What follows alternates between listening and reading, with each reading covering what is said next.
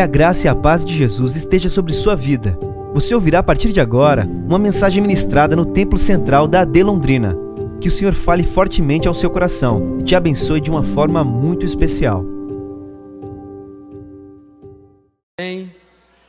Glória a Deus, louvado seja o nome do Senhor Jesus que nos concede essa maravilhosa oportunidade de juntos aqui essa noite sermos ministrados por Ele. Eu acredito que você que chegou até aqui já teve seu coração aquecido por esses louvores, o Espírito Santo de Deus já ministrou o seu coração e nessa ocasião, nessa oportunidade, nós continuaremos juntos, juntos sendo ministrados pelo Senhor nesse momento através da Sua palavra.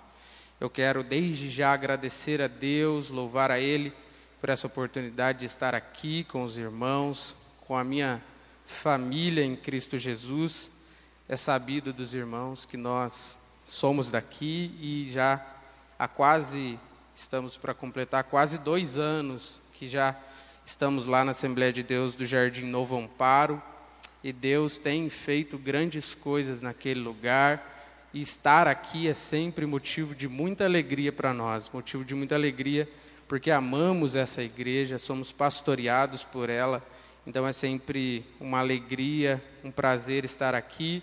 Os irmãos desejando conhecer a Assembleia de Deus Jardim Novo Amparo, siga as nossas redes sociais lá, vá nos fazer uma visita. Pastor Elias com certeza irá liberar você para conhecer, para que você esteja lá cultuando ao Senhor juntamente conosco. Recentemente, o Senhor nos deu a oportunidade de inaugurarmos uma nova subcongregação lá no bairro Jardim Santa Luzia.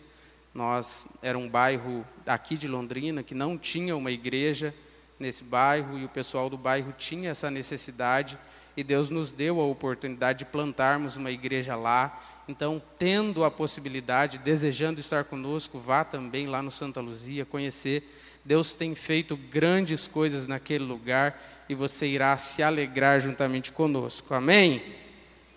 Amém. Tem, tem bastante gente, foi pouco amém. Amém? Amém. Glória a Deus. Vamos juntos meditar na palavra do Senhor. Eu quero convidar você a abrir a sua Bíblia comigo no livro de 1 Samuel. 1 Samuel, capítulo de número 7, verso de número 5 em diante nós vamos juntos aqui meditarmos e sermos ministrados pelo Senhor. 1 Samuel, capítulo de número 7, versículo de número 5.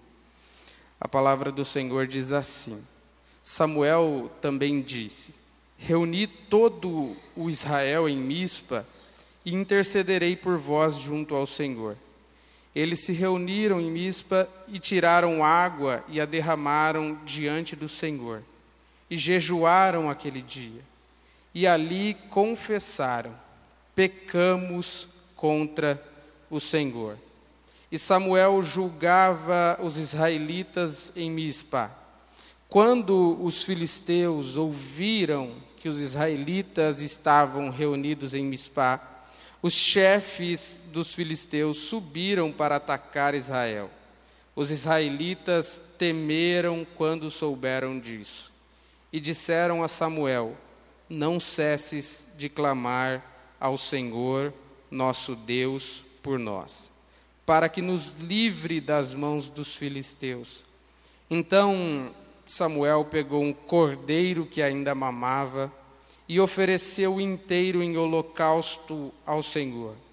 E Samuel clamou ao Senhor por Israel, e o Senhor o atendeu. Enquanto Samuel oferecia o holocausto, os filisteus chegaram para atacar a Israel. Mas naquele dia, o Senhor trovejou com grande estrondo sobre os filisteus e os destruiu de modo que foram derrotados pelos israelitas. Os homens de Israel saíram de Mispá, perseguiram os filisteus e os feriram até debaixo de Betcar. Então Samuel tomou uma pedra e a pôs entre Mispa e Sem e lhe chamou Ebenezer e disse: Até aqui nos ajudou o Senhor. Assim os filisteus foram subjugados e não vieram mais ao território de Israel, porque a mão do Senhor foi contra os filisteus durante os dias de Samuel. Louvado seja o Senhor. Meus irmãos, esse texto de 1 Samuel, ele, nesse primeiro momento, está nos narrando uma batalha. Uma batalha que está acontecendo e que em outro momento já viera a acontecer. Nós queremos, nesse texto, nessa oportunidade, juntos, descorrermos um pouco sobre as lições que essa batalha, que esse texto nos apresenta. Porque é uma realidade para todos nós que, na nossa caminhada, na nossa trajetória de fé, todos nós passamos diariamente, constantemente, por momentos de batalhas. Aquilo que Paulo, escrevendo à igreja da Galácia, fala sobre uma batalha constante entre a carne contra o espírito.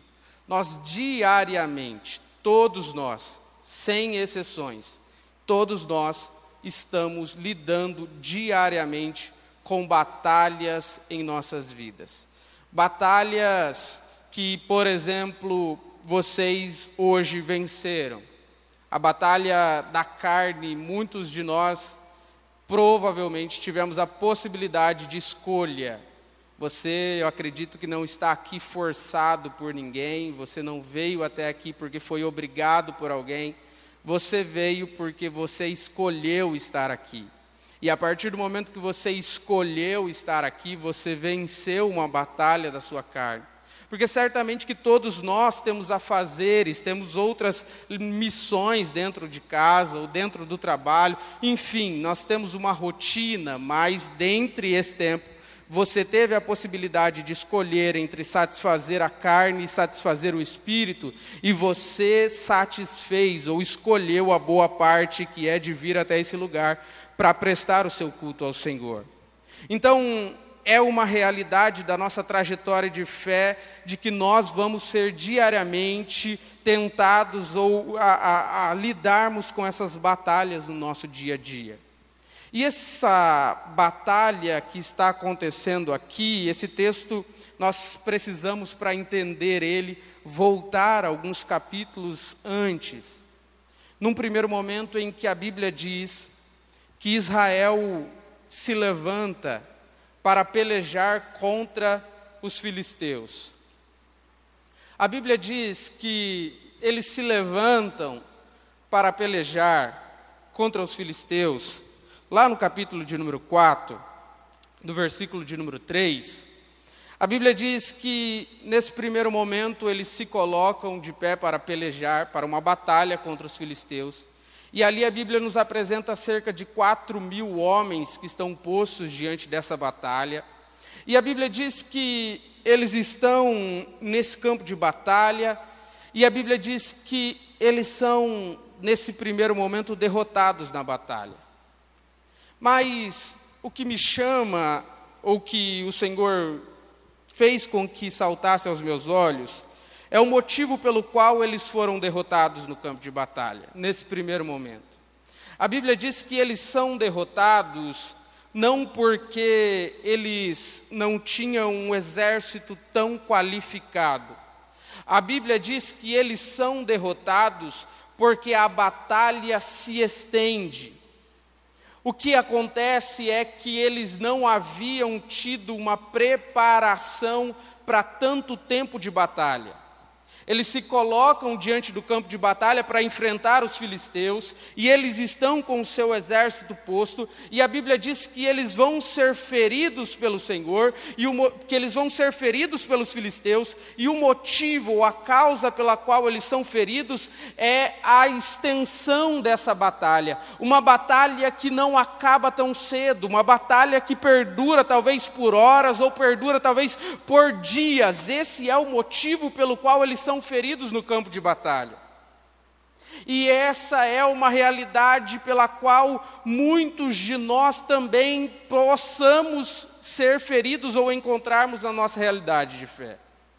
Uma realidade de que nós, em algum determinado momento, fomos inseridos em um campo de batalha ou em uma batalha particular, seja ela no campo emocional ou no campo da fé ou no, no seu relacionamento. Em algum determinado momento, nós adentramos em uma batalha e você até tinha expectativa de sair vitorioso dessa batalha, mas o que você não esperava era que essa batalha perduraria por muitos dias ou perduraria por muito tempo. Então você até está preparado para a batalha, mas a batalha você esperava que durasse um dia. Esse problema você esperava que durasse uma semana. E talvez a realidade de alguém é que esse problema, essa batalha já dure anos e você ainda não conseguiu sair vitorioso. E isso tem feito com que o seu coração esteja ferido, o seu emocional esteja abalado, porque nós não temos essa capacidade de, de, de, de gerenciarmos ou de escolhermos quanto tempo essa batalha vai durar. Porque se dependesse de você, essa batalha duraria uma semana, mas talvez já há meses, anos que você está enfrentando essa batalha e você não consegue ver ou encontrar a solução para esses problemas. A dificuldade do nosso coração é sabermos esperar em Deus, mesmo que nós não consigamos ver resolução para essa batalha. Esse é o grande desafio, porque nós somos uma geração imediatista. A gente é ansioso demais, a gente espera que Deus faça e Ele faça para ontem. Então nós temos uma dificuldade em sabermos gerenciar o tempo dessa batalha ou a capacidade de esperarmos em Deus, mesmo que a gente não esteja vendo resolução para essa batalha ou o fim dela. É por isso que nós precisamos entender aquilo que o salmista está dizendo que deve ser um norte para o nosso coração. Ele está dizendo: não há, não há sofrimento que dure para sempre. Quando o salmista está dizendo: o choro pode até durar uma noite, mas certamente que a alegria virá pelo amanhecer. Ele está dizendo: eu sei que o sofrimento tem uma data de validade, e ainda que os meus olhos não consigam enxergar o fim dessa batalha, eu sei que o meu Senhor trará solução sobre esse problema e ele irá operar em meu favor favor. Em meio às batalhas, isso deve permear o nosso coração, mas o grande desafio e o grande dilema é a gente conseguir esperar em Deus em meio ao sofrimento. É a gente ter o nosso coração preparado para esperar em Deus, mesmo que a gente não consiga ver o fim dessa batalha. E o salmista também fala sobre isso no Salmo de número 40. Quando o salmista diz: Eu esperei com paciência no Senhor. Ele diz: Eu esperei com paciência no Senhor. E ele se inclinou para mim. Ele não só se inclinou para mim, ele ouviu o meu clamor. E ao ouvir o meu clamor, ele tirou-me de um lago horrível, de um charco de lodo, e pôs os meus pés sobre uma rocha, e firmou os meus passos, e pôs de novo um cântico na minha boca, um hino ao nosso Deus. Muitos o verão e temerão e confiarão no Senhor. Ele está nos dando um manual de que a nossa espera será recompensada, porque o Senhor há de nos tirar desse momento de aflição ou desse momento de angústia.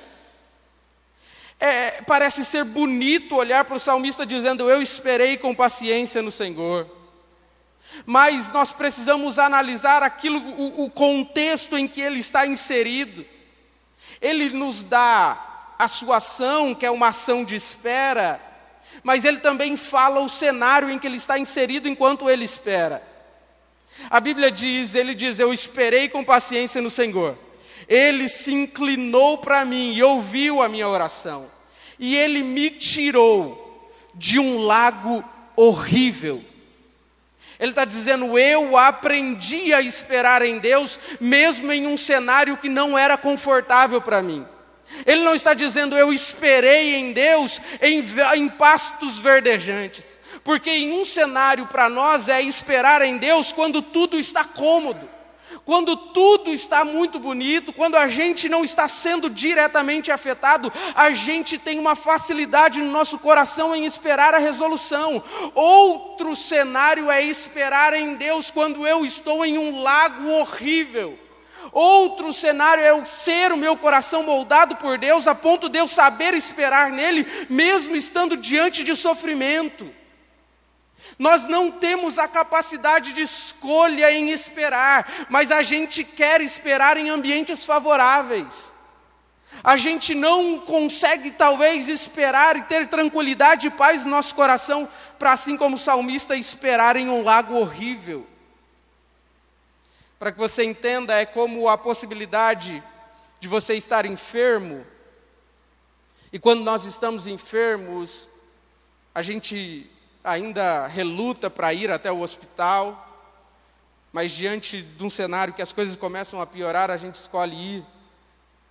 E quando a gente escolhe ir, se você não tem um plano de saúde, a escolha que nos resta é recorrer a um UPA, a um pronto socorro, e você sabe, diante desse cenário de que nós estamos vivendo hoje, dengue, tudo que está acontecendo, você chega em um cenário como esse, e quando você chega naquele ambiente, você vai precisar passar por um ambiente de espera.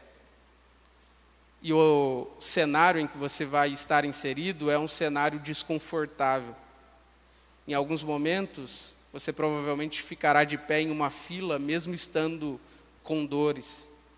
Você não terá a possibilidade, de repente, de escolher um assento, porque aquele ambiente está lotado. E não te resta opção a não ser esperar com paciência para ser atendido. Outro cenário é o cenário de alguém que possui um plano de saúde. Hoje não está muito diferente quando se fala a respeito da espera em alguns hospitais você vai ter que esperar quase a mesma coisa. Porém, todavia, o seu cenário de espera será um cenário muito mais confortável. Você vai chegar em um ambiente em que você vai ter e ser recepcionado com uma pulseira no seu braço. Você vai se assentar numa poltrona um pouco mais aconchegante talvez em uma sala separada com quatro ou cinco pessoas, um ar condicionado, uma TV, em alguns ambientes o café. E talvez você vai passar por esse mesmo tempo de espera que passou no que, que passaria se estivesse em um UPA ou em um pronto atendimento. Mas os cenários são diferentes, há muito mais comodidade, a gente espera com muito mais facilidade estando nesse segundo ambiente. E o que o salmista está nos ensinando é que Deus deseja preparar o nosso coração não só para confiar nele em cenários favoráveis, mas aprendermos e termos o nosso coração moldado a ponto de nós estarmos e se submetermos a ter paciência nele, mesmo em cenários de dificuldade, mesmo em cenários desconfortantes, mesmo em cenários que nos causem dor, a gente esperar e ter a convicção: eu sei que o meu redentor vive e ele se levantará ao meu favor e trará resolução para esse problema. O nosso coração precisa estar preparado para enfrentar e saber esperar no Senhor, ainda que o cenário seja um cenário desconfortável, ainda que o cenário seja um cenário de dificuldade. O salmista nos ensina isso. Ainda que o cenário seja horrível, nós precisamos estar com o nosso coração crentes e confiantes de que o Senhor não perdeu o controle. E nós precisamos ter muito cuidado no nosso coração. Cuidado com as ideias que surgem em meio ao nosso sofrimento. Cuidado com as diretrizes que vêm ao nosso coração em meio ao sofrimento. Esse texto nos apresenta que, em meio a essa batalha que se estende, esse povo não estava preparado para uma batalha tão longa, eles não estavam preparados para ficar tanto tempo em meio ao sofrimento. E porque eles estão nessa batalha, e a Bíblia diz que esses quatro mil homens que estão postos na batalha são feridos, a Bíblia diz que eles então têm uma solução. Surge uma ideia. Alguém se levanta com uma belíssima ideia. A ideia é: eles voltam para o acampamento, aqueles que não foram feridos, eles voltam para o acampamento e quando eles chegam no acampamento, a resposta é: eles vão consultar e eles dizem: por que nos feriu o Senhor? E quando eles dizem: por que nos feriu o Senhor? É como se alguém trouxesse uma solução para o problema para eles. Eles dizem: vamos pegar a arca do concerto, a arca da aliança, e vamos levar conosco para o campo de batalha. Porque se a gente pegar a arca e levar com a gente para o campo de batalha, o Senhor há de operar em nosso favor um livramento. Há uma ideia que surge em meio ao sofrimento, mas não há uma consulta ao Senhor acerca daquilo que eles deveriam fazer. E porque eles estão em meio ao sofrimento, eles não pensam, não consultam, eles querem trazer uma solução para o seu problema, e a Bíblia diz que eles pegam a arca do Senhor e eles levam então para aquele ambiente, para aquele cenário de guerra. A Bíblia diz que Deus não há de se responsabilizar por essa decisão que eles tomam. E as consequências passam a acontecer. A Bíblia diz que aquilo que num primeiro momento era quatro mil homens no campo de batalha sendo feridos, agora se torna mais de 30 mil homens que são feridos no campo de batalha. Não vai acabar por aí. A Bíblia diz que eles são feridos, a Bíblia também diz que entre eles está os filhos de Eli, Ofini e Finéias. A Bíblia diz que ambos vão morrer nesse campo de batalha. A Bíblia diz que a arca do Senhor vai ser tomada. E a Bíblia também diz que alguém chega com essa informação até Eli. Eli recebe essa informação de que os seus filhos morreram, de que o exército foi ferido, de que a arca do Senhor fora levada. Quando essas informações, essas notícias chegam até o ouvido de Eli, a Bíblia diz que ele então já é velho, ele cai da cadeira, quebra o seu pescoço e morre. Quando essa notícia chega para sua para sua nora, a Bíblia diz que ela que está em um processo gestacional não consegue gerenciar todas essas notícias que chegam. A Bíblia diz que ela entra em processo de parto, nasce a criança e ela transfere aquilo que eles estão vivendo, todo esse cenário catastrófico para aquela criança a Bíblia diz que ela dá o nome daquela criança de Icabó. Foi-se a glória de Israel, porquanto a arca do Senhor havia sido levada. Olha o que causa a precipitação, olha o que causa a falta de consultar ao Senhor. A Bíblia nos diz, Gálatas nos diz, que de Deus nós não escarnecemos, que certamente aquilo que o homem plantar, certamente ele colherá. É a lei da semeadura, não há para onde corrermos, as consequências das nossas precipitações virão. As consequências das nossas falta de consulta ao Senhor virá. E essa, e aqui está a sem precedentes, problemas sendo gerados por falta de alguém que consulte ao Senhor, por falta de alguém que para e, e, e peça uma orientação ao Senhor, dizendo: Senhor, o que é que nós devemos fazer? Porque uma vez que a gente olha para aquilo que eles estão dizendo, parece ser bonito. Surgiu um problema. O problema surgiu, a gente foi ferido. O que, que a gente vai fazer para resolver esse problema? Alguém diz: vamos trazer a arca. Vamos trazer a presença de Deus para esse ambiente. A ideia parece ser bonita. A ideia é alguém que criou um problema e agora a gente transfere esse problema para a presença de Deus, porque Deus vai resolver o meu problema. A ideia deles é essa: tragamos a arca, vamos trazer a presença de Deus para esse problema, porque Ele vai resolver esse problema que a gente gerenciou. Mas a Bíblia diz que depois deles dizerem tragamos a arca, ele diz o propósito pelo qual eles querem trazer a arca. Ele diz para que nos livre o Senhor. Ou seja, eu crio um problema, sem consultar ao Senhor, sem buscar a orientação dEle, sem buscar um direcionamento dEle, e agora que eu fui ferido por essa batalha, eu então tenho a ideia, eu vou buscar o Senhor, Ele vai resolver esse problema que eu criei. E a Bíblia diz que esse problema se torna um problema ainda maior, porque a presença de Deus não é um amuleto que eu recorro a ela quando surgem batalhas ou surgem problemas no meu cotidiano que eu não sei como resolver. Não há, não é dessa forma. E nós precisamos ter essa batalha como um exemplo para nós. Porque nós estamos reunidos aqui essa noite, e com certeza o principal motivo pelo qual nós estamos reunidos aqui é para adorar ao Senhor a gente se reúne, a gente chega nesse ambiente e a motivação do nosso coração é entregar o nosso louvor, é entregar a nossa adoração a Ele, é render louvores a Ele. Mas nós também, nesse culto, separamos um espaço, um ambiente dele, para fazer aquilo que a palavra do Senhor nos orienta, lançar sobre Ele. Nós passamos alguns minutos atrás em um ambiente em que nós estávamos aqui orando e reunidos em oração, apresentando ao Senhor problemas, apresentando a Ele dificuldades, apresentando a Ele dilemas que você está enfrentando em batalhas que você não está conseguindo gerenciar. Mas o que deve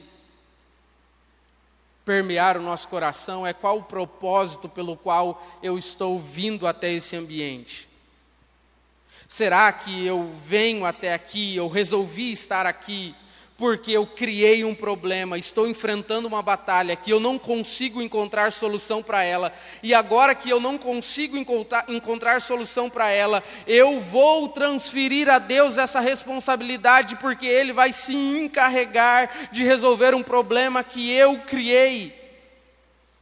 Ou o propósito do meu coração é: Senhor, eu errei, eu falhei, eu não deveria ter feito, eu não consultei ao Senhor e agora esse problema está instaurado. E eu preciso da sua ajuda para resolver. É diferente, porque quando o sentimento do coração deles é a gente criou o problema e vamos trazer a arca para que Deus resolva, Deus não resolve. Deus não intervém. A Bíblia diz que agora são 30 mil homens que são feridos. A arca do Senhor é levada. Todo esse contexto acontece ao ponto de que a arca do Senhor fica durante um bom tempo com seus inimigos. A Bíblia diz que isso traz maldição para os inimigos. Por onde ela vai passando, ela vai causando destruição na mão dos inimigos, ao ponto de que eles resolvem então entregar novamente a arca, eles resolvem devolver a arca. E a Bíblia diz que a arca chega até a casa de um homem por nome de Abinadab. E a Bíblia diz que ali a arca vai ficar durante 20 anos. Durante esse período, é aqui que nós chegamos no texto em que nós lemos. A Bíblia diz que esse povo está vivendo há 20 anos longe daquilo que é o símbolo da presença de Deus. eles estão vivendo há 20 anos sem a presença de Deus juntamente com eles, sem a arca do concerto junto com eles. A Bíblia diz que eles resolvem então fazer um movimento. O movimento que eles fazem é o movimento de procurar Samuel, a fim de que eles manifestem o desejo do coração deles de se reconciliar com o Senhor, de se reaproximar do Senhor. E a Bíblia diz que Samuel então vai começar a trazer orientações a eles de como eles deveriam proceder. E o primeiro movimento que Samuel faz a eles é dizer: se vocês desejam ter a presença de Deus outra vez com vocês, vocês precisam se arrepender com sinceridade e tirar de vocês todos os ídolos do coração de vocês. Esse ajuntamento, essa reunião, é a reunião das pessoas que estão há 20 anos sem viver a, a, a presença de Deus, de, num sentido literal. Eles desejam ter de Deus. E eles, ao procurar Samuel, vão receber uma orientação. Vocês estão de fato arrependidos. Vocês estão de fato conscientes da, de que o que vocês estão vivendo é consequência das más decisões que vocês viveram no passado se vocês de fato estão decididos, vocês precisam ter Deus como primazia do coração de vocês. Deus precisa voltar a ser a prioridade do seu coração. Ele diz: se arrependam, retirem todos os ídolos do coração de vocês e voltem-se ao Senhor com sinceridade. E essa talvez seja a resposta de Deus para o nosso coração, para o coração de alguém que chegou até aqui se o seu movimento é o movimento de procurar a Deus por causa de um problema, achando que Ele pode resolver o seu problema, isso não surte efeito. Mas, se no seu coração, assim como o povo de Israel, há um sentimento de alguém, Senhor, eu não, eu não consigo mais viver tanto tempo sem sentir a Tua presença. Senhor, essa batalha que eu vivi lá atrás nos feriu, essa batalha trouxe consequências para dentro da minha casa, essa batalha trouxe problemas para a minha vida, e eu entendo, Senhor, que eu não devo buscar a tua presença apenas como um amuleto que vai resolver os meus problemas. Eu entendo, Senhor, que eu errei, eu entendo que eu falhei, e porque eu falhei, eu quero ter a sua presença outra vez comigo. Se esse for o movimento do seu coração, a Bíblia diz que a sua oração será ouvida, de que você terá a solução para os seus problemas. Porque se num primeiro momento eles são derrotados pelos inimigos, nessa segunda batalha eles serão vitoriosos por causa do coração. Porque agora o movimento não é buscar a presença para que ela me livre, Agora eu desejo buscar a presença para me relacionar com ela. O movimento de buscar a Deus nesse segundo momento não é como apenas alguém que vai me livrar, é como alguém que sente saudades da presença e porque sente falta da presença, eu vou me arrepender. Eu tenho consciência do que eu fiz, eu sei que eu errei, eu não estou transferindo a minha responsabilidade para ninguém, eu errei e porque errei, eu entendo que preciso buscar ao Senhor, porque Ele pode ter misericórdia de mim e trazer fim para essas batalhas que existem dentro da minha casa. Esse é o movimento que eles fazem. Eles se reúnem, se arrependem. A Bíblia diz que o propósito dessa reunião é arrependimento. Nesse momento não é momento de transferir culpa. Esse momento não é momento de apontar quem está errado.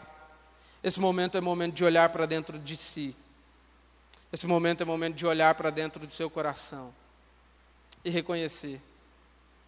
Talvez você está aqui, você está dizendo, pastor, desde o começo do ano eu estou enfrentando uma batalha. Eu tenho lutado, eu tenho se esforçado, mas eu não consigo ver o fim dessa batalha. Essa batalha se estendeu.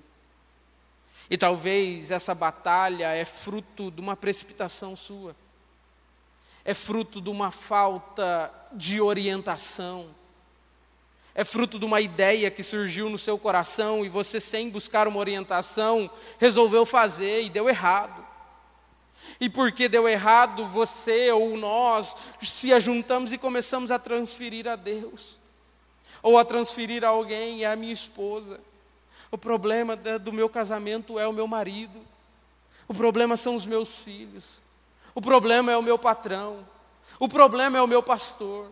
O problema, e a gente transfere responsabilidades para tentar justificar as batalhas que estamos vivendo, quando na realidade a gente precisa olhar para dentro de si e conseguir identificar que às vezes essas consequências são consequências de precipitações do nosso coração sem buscarmos a orientação dele, e enquanto a gente fica transferindo responsabilidade, a gente não consegue ver o fim desses problemas, mas quando esse povo olha para dentro de si e consegue identificar que foram eles quem falharam, que foram eles quem erraram, a Bíblia diz que eles se arrependem com sinceridade, e porque se arrependem, o Senhor opera em favor deles.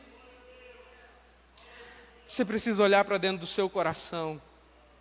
Talvez a resposta que você está esperando não virá de um super milagre, virá do arrependimento quando você entender e a sua consciência cair em si de que nós temos boa parte no processo, de que nós falhamos, de que nós erramos, e deixarmos de transferirmos essa responsabilidade. Porque no primeiro momento, eles são derrotados, mas quando a gente caminha, a Bíblia diz que eles se arrependem, eles estão confessando o seu pecado ao Senhor, e a Bíblia diz que quando isso está acontecendo, os inimigos se levantam. A Bíblia diz que novamente os filisteus se levantam contra eles. Eles estão prestando o seu culto ao Senhor, eles estão ali naquela reunião, se arrependendo dos seus pecados. A Bíblia nos diz que quando a notícia chega até os filisteus, eles se levantam outra vez para ir até eles. E aí a Bíblia diz que essa notícia também chega para Israel. E a Bíblia diz que o coração deles agora se enche de temor, se enche de medo, porque é o mesmo inimigo, é o mesmo cenário que eles já foram feridos. É os filisteus novamente quem está se levantando. É outra batalha que eu vou entrar, é o mesmo cenário. Mas a Bíblia diz que dessa vez eles resolvem fazer aquilo que na primeira oportunidade não fizeram. A Bíblia diz que quando a notícia chega, eles recorrem a Samuel. E a Bíblia diz que eles chegam a Samuel e diz: Samuel, não cesses de clamar ao Senhor por nós. Samuel, dessa vez a gente não tem mais a arca para recorrer. Samuel, a gente entendeu que a gente errou lá atrás. Os nossos inimigos estão se levantando outra vez, Samuel. Dessa vez a gente não quer falhar. Dessa vez a gente não quer errar vamos clamar ao Senhor, porque certamente Ele nos ouvirá e Ele irá operar o milagre que nós precisamos.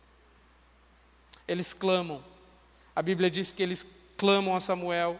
Samuel então resolve fazer o movimento de pegar um sacrifício. Ele pega um cordeiro e ele sacrifica ao Senhor e oferece como holocausto. A Bíblia diz que quando ele ainda estava oferecendo o seu sacrifício, no verso de número 10, ele diz: Enquanto Samuel oferecia o holocausto, os filisteus chegaram. Os inimigos chegaram para atacar Israel. Mas naquele dia, o Senhor trovejou com um grande estrondo sobre os filisteus e os destruiu, de modo que foram derrotados pelos israelitas nessa oportunidade, porque eles consultaram ao Senhor, porque eles não agiram segundo o seu coração e clamaram a Deus, ofereceram sacrifício. A Bíblia diz que quando os inimigos chegam, Deus se responsabiliza por trazer o fim daquele problema. A Bíblia diz que Deus trovejou com grande voz e estrondo naquele lugar, de maneira que os inimigos ficaram confundidos e então Israel derrotou os seus inimigos. O Senhor está trazendo essa mensagem como um alerta para o nosso coração. Até quando nós vamos transferir a responsabilidade? Chegou o tempo de nós se voltarmos a Ele. Chegou o tempo de nós clamarmos a Ele e assumirmos a culpa. Senhor, nós falhamos, nós erramos, mas nós precisamos resolver esse problema. Senhor, eu preciso da Sua ação em meu favor. Me ajuda, traz fim a essa batalha, eu não suporto mais. E a Bíblia diz que se o movimento do seu coração for um movimento sincero, a Bíblia diz que Deus se encarregará de trazer resposta e de derrotar todos os seus inimigos. Não há inimigo que fique de pé diante de uma ação do nosso Deus. Por isso eu não sei qual cenário de batalha você está inserido. Mas a Bíblia diz que porque esse movimento é feito, o Senhor derrota os inimigos. No mesmo cenário. É o mesmo cenário em que eles foram derrotados. Agora eles sairão vitoriosos. E aí a Bíblia diz que Samuel então pega uma pedra, ele pega aquela pedra e coloca naquele lugar. E ele diz: Ebenezer, até aqui nos ajudou o Senhor. Ele diz: há um tempo atrás, esse lugar foi um lugar de feridas. Há um tempo atrás, a gente foi derrotado nessa batalha. Mas hoje, porque há sinceridade no nosso coração, porque a gente entende que quem falhou fomos nós, e a gente se arrependeu, o Senhor operou um milagre em nosso favor. E porque Ele operou um milagre em nosso favor, esse cenário que era conhecido como um cenário de dor, a partir de hoje será um memorial daquilo que Deus fez. A partir de hoje, esse ambiente será um memorial. Todas as vezes que nós passarmos por aqui, eu vou me lembrar de que Deus fez aquilo que eu não podia fazer. De que Deus trouxe fim para a batalha que eu não tinha como resolver. Eu quero convidar vocês a se colocar em pé. Louvado seja o nome do Senhor Jesus. Essa batalha nos ensina que nós precisamos olhar para dentro de si. Nenhuma batalha é eterna. O choro, volto a dizer, o choro pode durar uma noite, mas a alegria virá ao amanhecer. Deus tem um fim para trazer a esse problema. Mas a realidade é que falta em nós sinceridade no nosso coração. A realidade é que muitas das vezes falta sinceridade nossa para com Deus da gente muitas das vezes olhar e querer transferir a culpa ou tentar achar uma resposta, uma desculpa para aquilo que estamos vivendo, quando na realidade o movimento que precisa ser feito é um movimento de olhar para dentro de si, identificarmos as nossas falhas nesse percurso e dizer: Senhor, eu falhei, eu errei, mas eu sei que o Senhor pode me socorrer.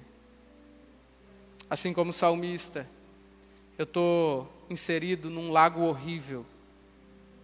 Eu estou vivendo dias turbulentos. Eu estou vivendo dias desagradáveis. Mas eu sei, e eu vou continuar esperando no Senhor. Porque eu sei que o Senhor vai se inclinar para mim. E eu sei que o Senhor vai ouvir o meu clamor. E quando o Senhor ouvir e saber que eu tenho sinceridade no meu coração, o Senhor vai trazer solução para esses problemas se esse for o movimento do seu coração, o Senhor fará o milagre que você precisa. O Senhor trará fim a essa batalha que você está enfrentando. Por isso eu quero orar com você. Aí no seu lugar onde você está, eu gostaria que você fechasse os seus olhos. Eu não sei qual é o cenário Talvez você até esteja vivendo um cenário como, cômodo, um conforto, mas esperando por uma batalha. E uma batalha que durou um período que você não esperava. Ou talvez você esteja vivendo esse cenário de espera em meio à dor. Você não esperava que iria durar tanto tempo essa batalha e você não consegue ver solução para ela E você até se pergunta, Deus, por quê? Por que, que eu estou vivendo isso? Por que, que o Senhor permitiu que eu vivesse isso? Quando na realidade Deus te trouxe aqui essa noite para dizer: olha para dentro de si, olha para trás, veja onde você caiu, se arrepende e volta ao teu primeiro amor. Abra o teu coração com sinceridade ao Senhor. Abra o seu coração com sinceridade ao Espírito Santo de Deus que está aqui essa noite. Ele pode fazer aquilo que você não pode. Ele pode essa noite trovejar com grande voz, assim como trovejou contra os filisteus. Ele pode trazer fim a esse problema por mais perplexo que seja, por mais dificultoso que seja, se ele ouvir, se ele enxergar sinceridade no seu coração, ele dos altos céus pode clamar e trazer fim e derrotar os inimigos que têm te perseguido.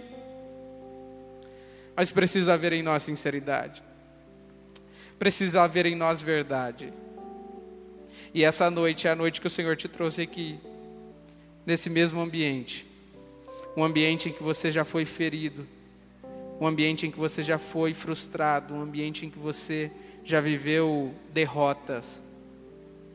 Para dizer essa noite que se você conseguir identificar essa verdade no seu coração, Ele ainda é a sua pedra de ajuda.